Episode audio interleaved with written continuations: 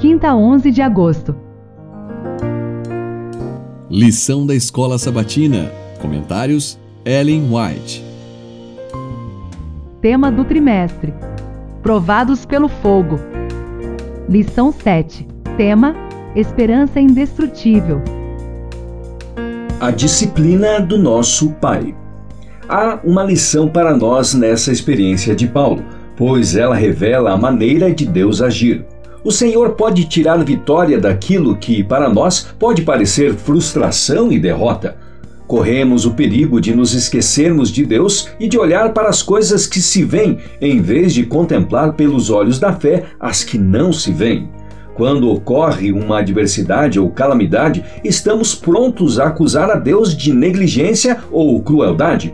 Se lhe parece adequado eliminar nossa utilidade em algum sentido, nós nos entristecemos, não parando para pensar que Deus pode estar agindo assim para nosso bem. Necessitamos aprender que a correção é uma parte de seu grande plano e que, sob a aflição, o cristão pode, algumas vezes, fazer mais pelo Mestre do que ao estar empenhado em serviço ativo. Atos dos Apóstolos, página 305. Muitos que professam o nome de Cristo e afirmam estar esperando sua breve volta não sabem o que é sofrer por amor a Cristo. Eles não têm o coração subjulgado pela graça e não estão mortos para o eu, como se vê muitas vezes de diferentes maneiras. Ao mesmo tempo, estão sempre falando de provações, mas a principal causa de suas provas é o coração não subjulgado, que torna o eu tão sensível que geralmente é contrariado. Se essas pessoas compreendessem o que é ser um humilde seguidor de Cristo, um verdadeiro cristão, começariam a trabalhar com bastante fervor e começariam de modo certo. Morreriam primeiro para o eu, passando então a ser constantes na oração e deteriam cada paixão do coração.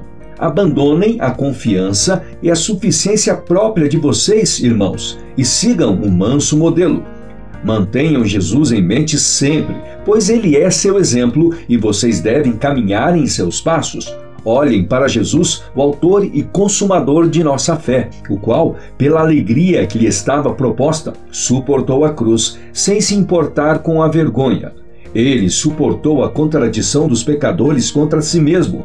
Por nossos pecados, o Cordeiro Manso foi uma vez morto, ferido, moído, esmagado e afligido. Soframos, pois, alegremente alguma coisa pelo amor a Jesus, crucificando diariamente o eu, e sejamos participantes das aflições de Cristo aqui, a fim de podermos ser participantes de sua glória, sendo igualmente coroados com glória, honra, imortalidade e vida eterna. Primeiros Escritos, páginas 113 e 114. Se esperamos usar sua coroa, temos que esperar suportar a cruz. Nossas maiores provas virão dos que professam piedade. Foi assim com o Redentor do mundo, assim será com os seus seguidores. Os que forem sinceros na conquista da coroa da vida eterna não precisam ficar surpreendidos nem desanimados se a cada passo rumo à Canaã celestial encontrarem obstáculos e provas.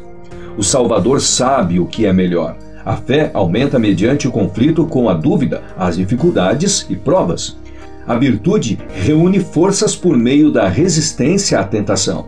João, em santa visão, contemplou os fiéis que saem da grande tribulação em volta do trono de Deus com vestes brancas e coroados de glória imortal. Sua fidelidade a Deus e a sua palavra se torna evidente, e as altas honras do céu são conferidas a eles, como vencedores na luta com o pecado e Satanás. Nossa alta vocação 21 de dezembro, página 359.